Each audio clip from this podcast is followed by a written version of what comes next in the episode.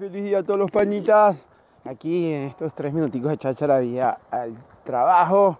Hoy quiero compartir con, con ustedes mi opinión, muy corta, y que usted, quien quiera compartir conmigo la suya en cuanto a la amistad. Sí, hoy el tema de la amistad. Eh, disculpen los ojos que me pareció un poco de alergia.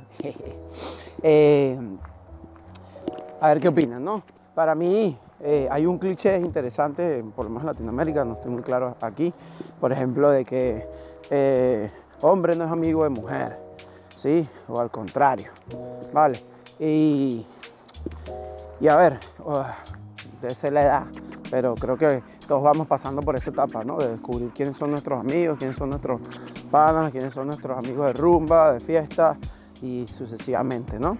Y en el, en el tiempo uno va descubriendo que hay gente que sí está comprometida a escucharte, que sí hay una comunión pues con la posibilidad de eso, de escuchar y no hablar, de escuchar y no opinar, de dar tu opinión sincera y que la otra persona no se ofenda o al contrario, ten su opinión sincera y que tú no te ofendas. Sí, por ahí parte un poco el tema de la amistad, ¿no? la, la posibilidad de ayudarte o ayudarme en los momentos que más lo puedas necesitar, incluso a veces sin pedirlo y, parte, de, y parte de este proceso de aceptación, ¿sí? Eh, parte de la redundancia, de, de, aceptarse uno mismo, de aceptar al otro como es y que hay una comunión entre lo que piensas, lo que haces y cómo lo compartes con, con el mundo, ¿no? Obviamente sí, no voy a ser amigo de una persona que no me aporta nada o una persona que su, su acercamiento hacia otros o su trato hacia otros no es el que me parece a mí correcto, a pesar que lo hayamos conversado y tal, ¿sabes?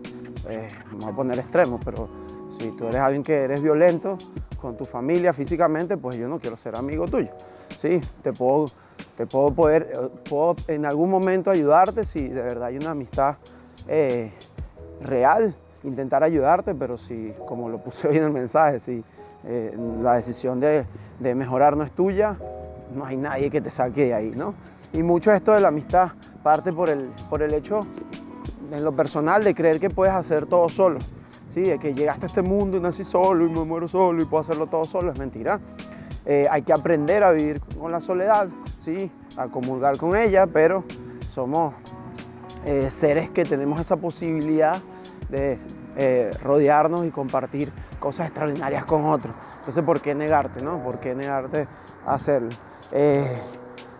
Desde hace mucho, mucho tiempo eh, adoro la posibilidad de estar y compartir eh, con algunas o pocas personas que considero mis amigos y creo, creo que lo más cercano a lo que puede sentir, el amor que pueda sentir una madre hacia, sus hijos puede ser la verdadera amistad que, se, que, pueden existir entre, entre algunas personas, ¿no?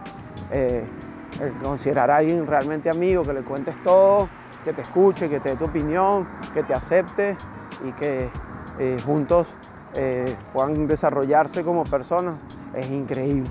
Vale, entonces cuéntame un poco a ver qué piensas tú de la amistad, cuántos amigos tienes, lo contamos con una mano. ¿Mm? Bye.